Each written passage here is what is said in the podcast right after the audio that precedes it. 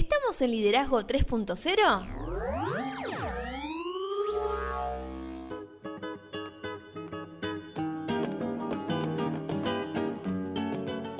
Bienvenidos a Liderazgo 3.0, un espacio que crece día a día y en el que analizamos un tema poco trabajado como es el liderazgo.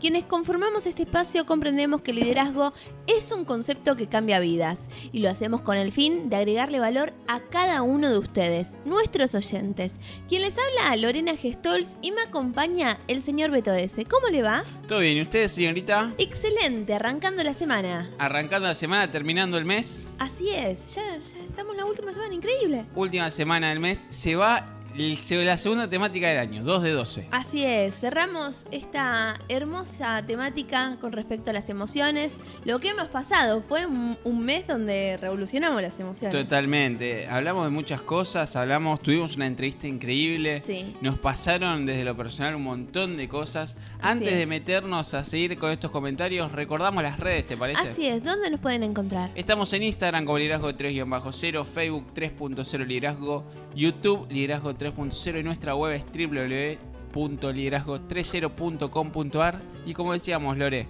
estamos cerrando el mes de la inteligencia emocional. Así es, bueno, debemos agradecer a las personas que se estuvieron comunicando durante la semana con nosotros, aquellas también que nos, nos hicieron regalitos.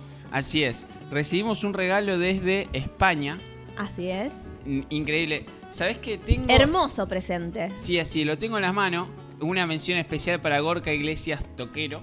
Nos regaló su libro su libro está dedicado, dice... ¿Cómo se llama? El libro se llama Ready, Steady and Go. En realidad, Ready, Steady, Go. Yo no sé por qué le agrego el and. Claro. Pero es como que mi mente me pide que se lo agregue.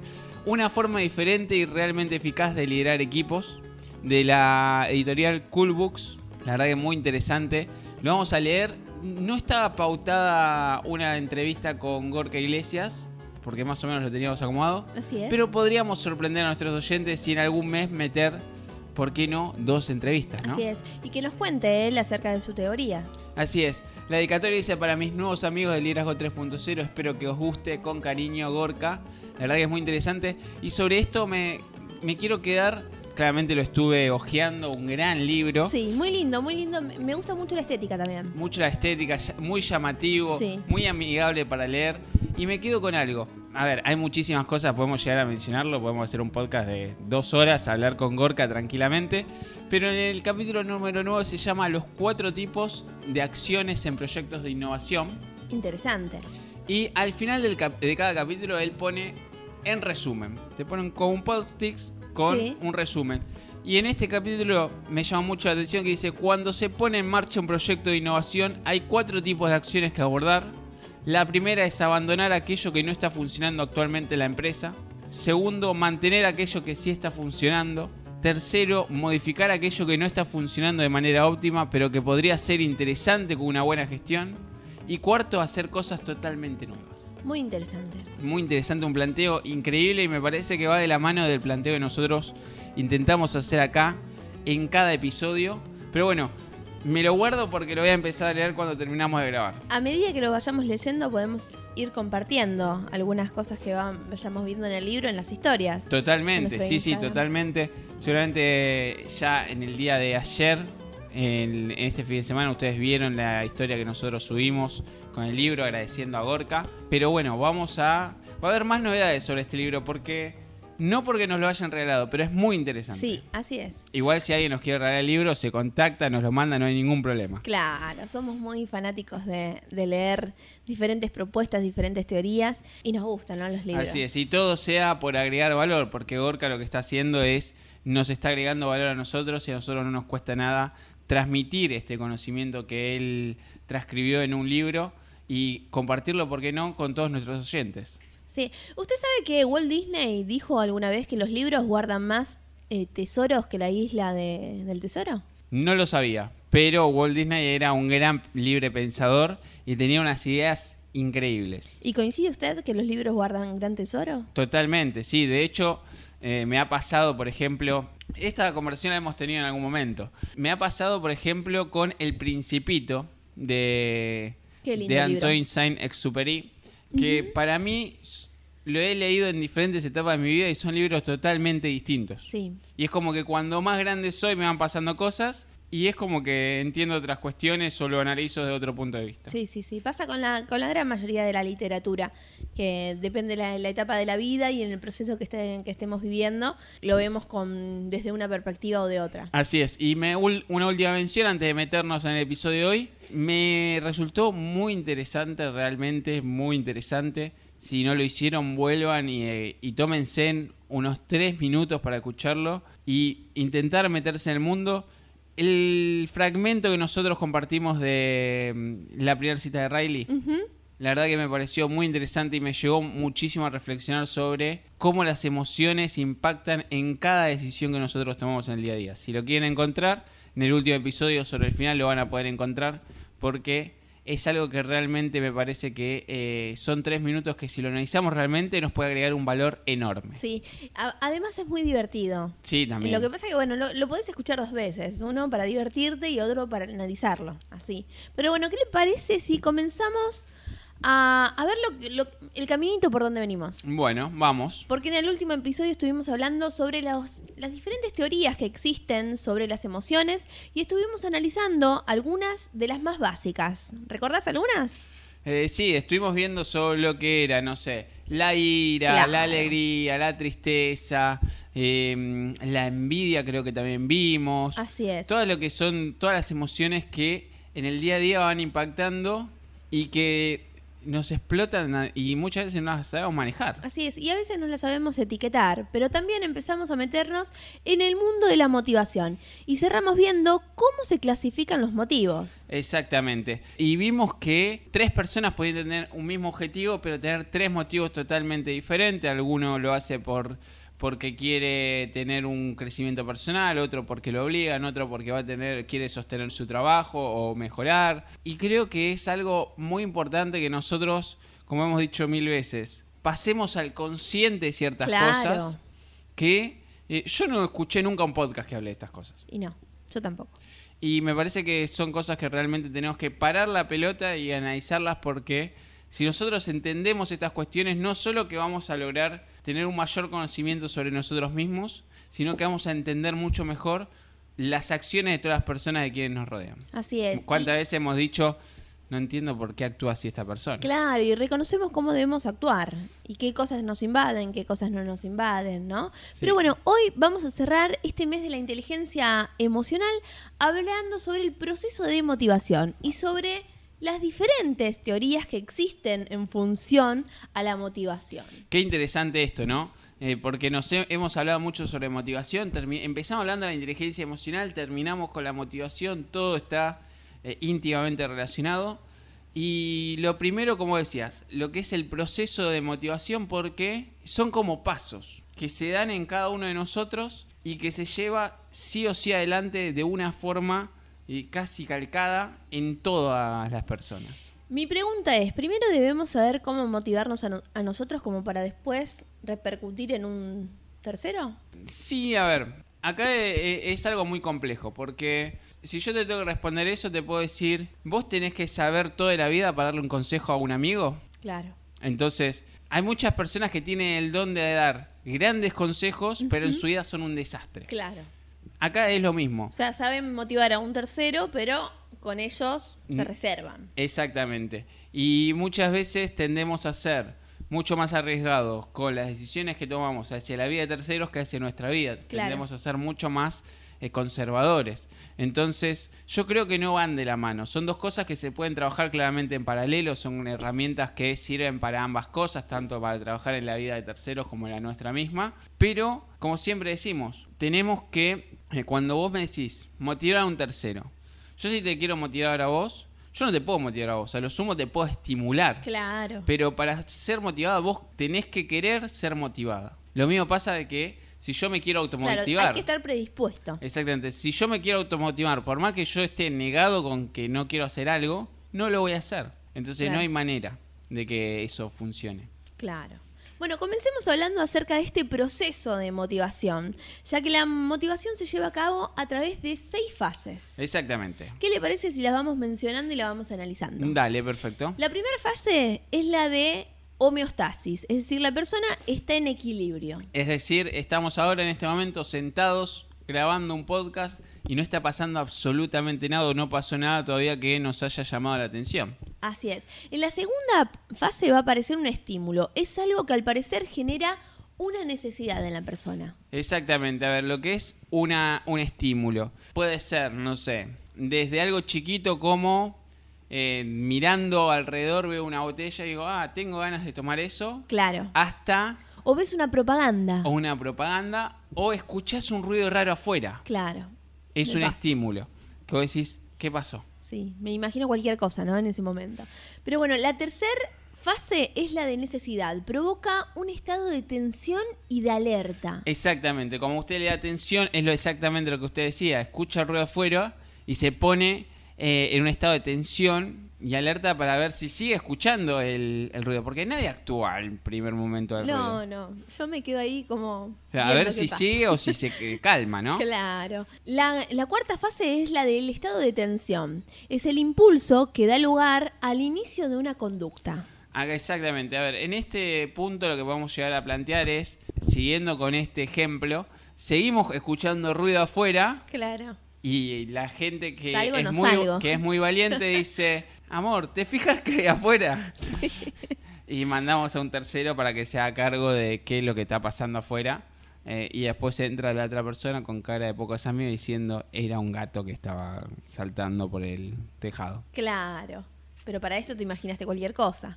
La quinta fase es la del comportamiento. Su objetivo es satisfacer una necesidad. Exactamente. En este comportamiento es el hecho de ir a ver cómo está el gato, a ver qué está haciendo el gato, si está o no, y ahí es donde vuelve con cara de pocos amigos. Y acá se pueden dar dos cuestiones en el punto número 5.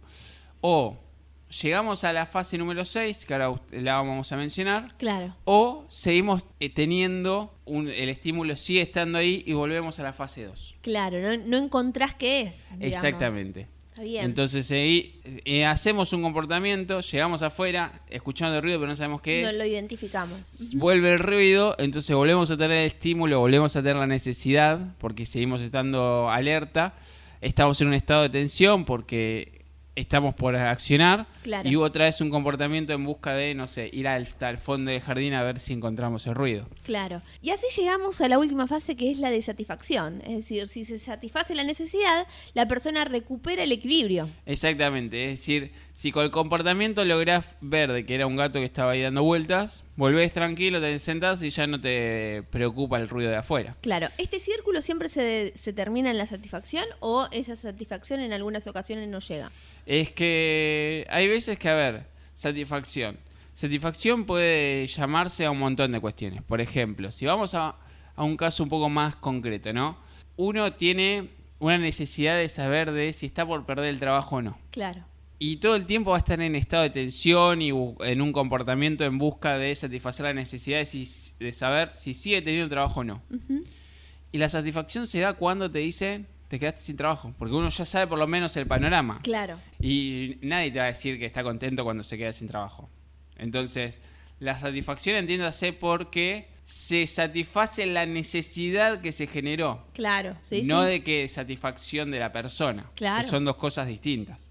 Entonces, ahí es donde se da esta satisfacción. Y sobre esto que es la motivación, se, es como igual que la, inteligencia emocional y como todos los inteligencia, nosotros lo hemos hablado, son cosas que se han estudiado y mucho. Y se sigue estudiando. Exactamente.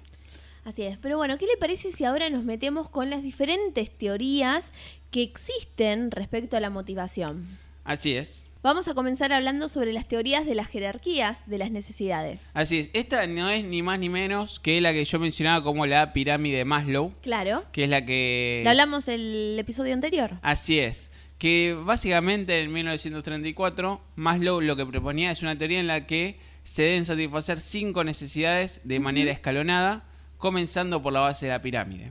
Y acá es donde funciona que yo no sé, creo que es una buena manera porque sigue estando hasta el día de hoy, se enseña en las, en las facultades de administración, tiene mucha preponderancia en los estudios esto eh, y toma mucha fuerza lo que proponía Maslow, que él decía que lo primero que tenemos todos es una necesidad fisiológica, es decir, necesitamos respirar, comer, descanso, eh, que es lo primero que tenemos que satisfacer. Porque, claro. Y también tiene lógica, pues si no respiramos, no morimos. Si no comemos, vamos a tener hambre y eso va a repercutir en nuestro estado de ánimo. Si no descansamos, lo mismo. Después tenemos una necesidad de seguridad, que sería un segundo escalón. Sí. Que una seguridad física, de empleo, de recursos, de salud, familiar. Que si lo analizamos son todas cosas que mm, nosotros tendemos a buscar esas seguridades. Después de que ya comemos, descansamos, buscamos estar bien físicamente, tener trabajo, eh, tener recursos, tener plata para poder comer día a día, tener salud, que la familia esté bien. Son cosas que, como si nos agarramos de lo que hablábamos recién, son cosas que pueden ser estímulos negativos que nos saquen de nuestro eje. Claro. La tercera es la necesidad de afiliación, que después de tener todas esas seguridades, necesitamos tener amistades, afecto, intimidad sexual, eh, contacto con otros seres humanos. Sí. Y la cuarta sería las necesidades de reconocimiento, ya casi llegando a la pirámide. Claro. Que quién no quiere ser reconocido en, en lo que es en lo que hace en su día a día, un autorreconocimiento, un respeto, que confíen en uno, tener éxito, esto que hablamos todos los días eh, en cada podcast. El éxito es un camino, pero para poder transitar ese camino, nosotros tenemos que sentir que estamos teniendo éxito. Si no lo sentimos, no vamos a tener éxito jamás. Y lo último, la punta del iceberg sería las necesidades de autorrealización, que ahí se destaca lo que es la creatividad, la aceptación de hechos y sobre todo la resolución de problemas. Cabe aclarar en esta instancia que una persona no puede satisfacer sus necesidades de un determinado nivel si antes no ha conseguido subsanar las anteriores. Exactamente, es decir, no podemos empezar con la resolución de problemas si no tenemos una seguridad de empleo, por Exacto. Porque eh, nuestro problema es el empleo, estamos enfocados ahí, en resolver eso. Entonces eso creo que funciona bastante bien lo que es eh, la teoría de la jerarquía de Maslow. Y más adelante, más acá en el tiempo, hubo otra gran teoría que también vamos a trabajar. Sí, muy interesante. Es la teoría del factor dual. Así es. En 1967, tres científicos, psicólogos, creo que son, Herzberg, Mausner y Schneiderman, no sé quién les pone los apellidos de estos buenos hombres, desarrollaron una teoría de la motivación en función del ámbito laboral, estrictamente del ámbito laboral, y dentro de sus conclusiones destacaron que cuando una persona tiene éxito en su trabajo, atribuye la situación a sus méritos. Por el contrario, cuando la persona está insatisfecha con su vida laboral, lo atribuye a factores externos tales como las presiones, los compañeros, los jefes. Básicamente lo que se dieron cuenta de estas personas que nosotros como seres humanos, cuando tenemos éxito, nos hacemos cargo y cuando cometemos errores, le echamos la culpa a un tercero. Claro.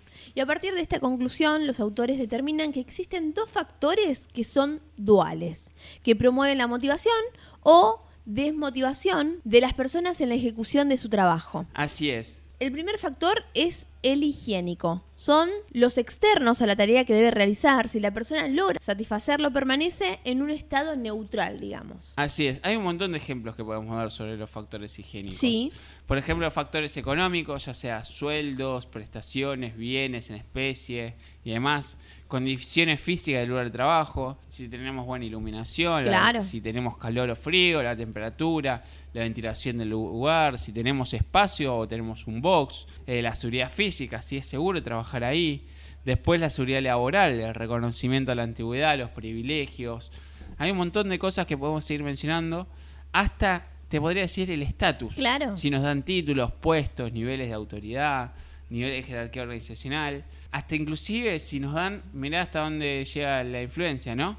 Hasta qué tipo de oficina nos dan para trabajar. Y sí, condiciona mucho a las personas. Totalmente. Pero bueno, también encontramos los factores motivadores, que son los internos a la tarea. Cuando estos factores no existen o pasan desapercibidos para la persona, seguramente orientará su esfuerzo a conseguir un mejor lugar en el que pueda desarrollarse plenamente. Así es, y también tenemos un montón de ejemplos que podemos dar sobre estos factores motivadores, que es la segunda parte de este factor dual que trabajaban en esta teoría, que son las tareas estimulantes, por ejemplo, qué expectativas y posibilidad de crecimiento y desarrollo profesional existen. Tenemos sentimientos de autorrealización, que es la certeza de que eh, el trabajo cotidiano que tiene un impacto positivo al interior del equipo donde estamos trabajando, el reconocimiento de un trabajo bien hecho. ¿Estos somos más subjetivas? ¿Puede ser también en cuestión de interpretación de la persona que esté ejerciendo esa tarea? Es que yo creo que las dos son son subjetivas. Porque, por ejemplo, vos podés trabajar en mi empresa. A mí no me cambia nada inventarte un título. Claro. O sea, te puedo decir, sos jefa de área. ¿Y cuántas personas tenés en el área? Soy yo solo. Claro. Pero bueno, yo te estoy dando el título de jefe. Y eso muchas veces impacta muchísimo a las personas. un estímulo que por ahí impulsa a trabajar un Exactamente. Poco más. Eh, eso también, eh, como líderes, tenemos que ver eh, cómo poder influir en las personas que tenemos a nuestro alrededor y muchas veces estas cuestiones juegan su, su rol. Y de hecho, tranquilamente lo puedo hacer. Quizás vos tácitamente estás haciendo alguna tarea extra que no está dentro, a todo el mundo nos pasa que en nuestro trabajo hacemos cosas que no están dentro de nuestras obligaciones. Y yo como superior vengo y todas esas cosas que vos haces por fuera de tus obligaciones, te las pongo dentro de tus obligaciones. Entonces te hago creer a vos de que te estoy dando mayor responsabilidad. Entonces vos vas a venir con el pecho inflado y vas a decir, ah, hoy me dieron mayor responsabilidad del trabajo. Y no, pichón, estás haciendo lo mismo que estabas haciendo hasta ayer, con la diferencia que te lo te están dando un estímulo eh, y te están asignando nuevas tareas, según vos, que van a permitir, o sea, pueden permitir que se te abran nuevas, eh, nuevas puertas, porque una vez que te lo están diciendo, que pasa al consciente que estás haciendo, es como que empieza a entrar al terreno del juego. Muy interesante. Sí, y podemos llegar a hablar de esto eh, muchísimo. Acá es donde alguna vez escuché alguna, eh, alguna definición sobre un líder que, que yo lo he dicho muchas veces, muy controversial porque mucha gente no se para ni siquiera a analizarlo. Y, y yo lo he dicho alguna vez cuando me he ido de algún equipo.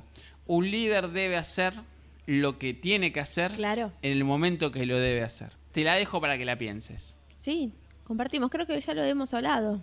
En algún momento creo que a veces si hay que irse, hay que irse, no queda Así es. Y cabe aclarar que una persona no puede motivar a otra, únicamente la podemos estimular.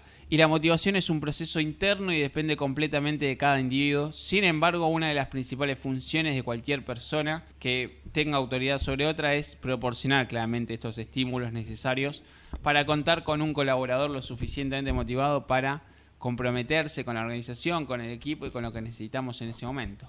¿Qué importancia tiene de conocernos, no? De conocer a las personas que integran nuestro equipo. Siempre, ¿Qué le parece si ahora hablamos acerca de la teoría de las necesidades adquiridas? Otra gran teoría que también marcó mucho más acá en el tiempo, en 1989, David McClellan estableció que conforme las personas adquieren experiencias, desarrollan nuevas formas de entender el medio. Me encantó. Nuevas formas de entender.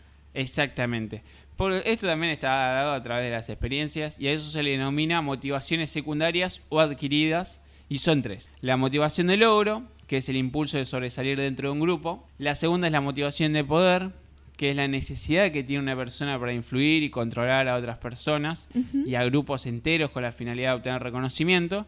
Y la tercera es la motivación de afiliación, que es la necesidad de pertenecer a un grupo, desempeñándose como una persona popular que gusta del contacto con los demás a muchas personas les gusta ser el centro de atención. Sí, y yo me acuerdo que en algún momento en alguno de los libros de Maxwell habla y se explaya en este tema de la necesidad de pertenecer a un grupo. A veces no somos conscientes de que todo ser humano necesita formar parte de un grupo, ¿no? No estamos solos. Y, marca la diferencia eso de, pasarlo al consciente. Claro, por algo somos seres sociales. Claro. Entonces, eso lo tenemos que llegar a... Primero lo tenemos que entender y segundo, lo tenemos que asumir. Así es. Porque no estamos solos, nos guste o no. Y la última teoría que queríamos ver hoy, en esta, para cerrar con un broche de oro este mes del liderazgo, de, en realidad de la inteligencia emocional, mes de febrero, inteligencia emocional, ¿cuál es? La teoría X y Z. Así es. Esto básicamente en 1968 Douglas MacGregor publicó una teoría fundamental en las hipótesis X e Y, mismas que fueron complementadas posteriormente por William Ouchi en 1980 con la hipótesis Z. Acá podemos analizar con mayor detenimiento qué dice cada una de estas hipótesis. Así es, vamos a comenzar hablando acerca de la hipótesis X, que supone que por naturaleza los seres humanos son perezosos y necesitan de una fuerte estimulación externa para desempeñar su trabajo de una manera satisfactoria, digamos. Así es, perezosos somos. Me encantó. Te diría que la gente prefiere ser dirigida en lugar de asumir responsabilidades. Nos imagino toda la humanidad así como los perezosos, andando la vida. Sí, como, mm, como Flash, el de Zootopia. Uh, Claro. uh. Excelente película.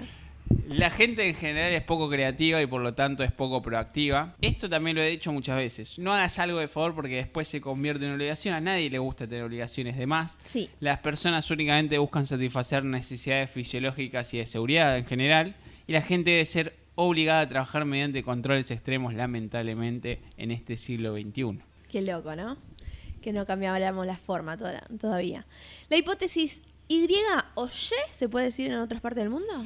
Creo que sí, no me recuerdo. ¿Ye? Sí, ye. Supone que por naturaleza el ser humano se esfuerza por desempeñar su trabajo comprometiéndose con sus objetivos y lo de la organización, para lo cual está en constante búsqueda de responsabilidades. En esta otra hipótesis, si las condiciones de trabajo son adecuadas, el interés por la tarea surge de manera natural, la gente trabaja mejor en un ambiente de autonomía, en este caso, y todas las personas somos creativas en potencia, pero necesitamos un ambiente correcto para poder desarrollarnos. Claramente las personas motivadas se pueden controlar a sí mismas y no necesitan supervisión, pero Sí. para eso nos tenemos que motivar. Sí, me imagino mm, que est- esto en cuanto a la motivación y a la creatividad, ¿no? Qué necesario es que medianamente el laburo que lleves a cabo te guste. Totalmente, sí, porque sí. si no, esto fracasa. Así es, sin lugar a dudas. La hipótesis Z supone que es responsabilidad de la organización incrementar el sentido de pertenencia y compromiso de los colaboradores. Así es, es responsabilidad de la organización buscar el bienestar de las personas dentro y fuera del ámbito laboral. Se pueden usar un montón de estímulos, ya sea inventar títulos, darle beneficios, Sí, eh, premios, premios, económicos, darles materiales. tiempo de descanso. La organización debe comprender que si trata a los colaboradores con confianza en sus capacidades, estos van a responder con un óptimo desempeño y un mínimo de necesidad de supervisión. Y claramente una organización inteligente trata a sus colaboradores con intimidad, es decir, deja de verlos únicamente como un número más y se preocupa por sus condiciones de vida personal. Así es. Conozcamos a la gente que nos rodea en nuestras empresas. Así es, de conocer a las personas, no solo a, la- a quienes nos rodean. Yo te diría que antes de ir a esas empresas, nos tenemos que tomar el trabajo de conocer a nuestras familias. También. Porque si no conocemos a con quienes vivimos, es muy difícil encontrar patrones afuera, porque Sí. ni siquiera los vemos adentro.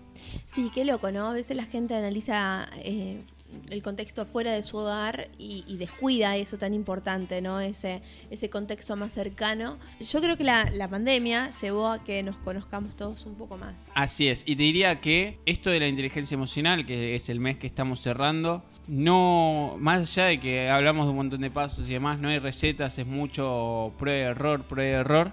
Y por eso te traigo una frase para reflexionar cerrando este mes de las emociones, que la dijo Konrad Adenauer, que era un político alemán, que él dijo, caer no es peligroso ni vergonzoso, pero permanecer arrodillado es ambas cosas. Y no importa cuántas veces nos caigamos ni trastabillemos, sino que siempre nos tenemos que levantar, aprender de la experiencia y seguir adelante, porque la vida es así. Sí, y ponerse nuevas metas, ¿no?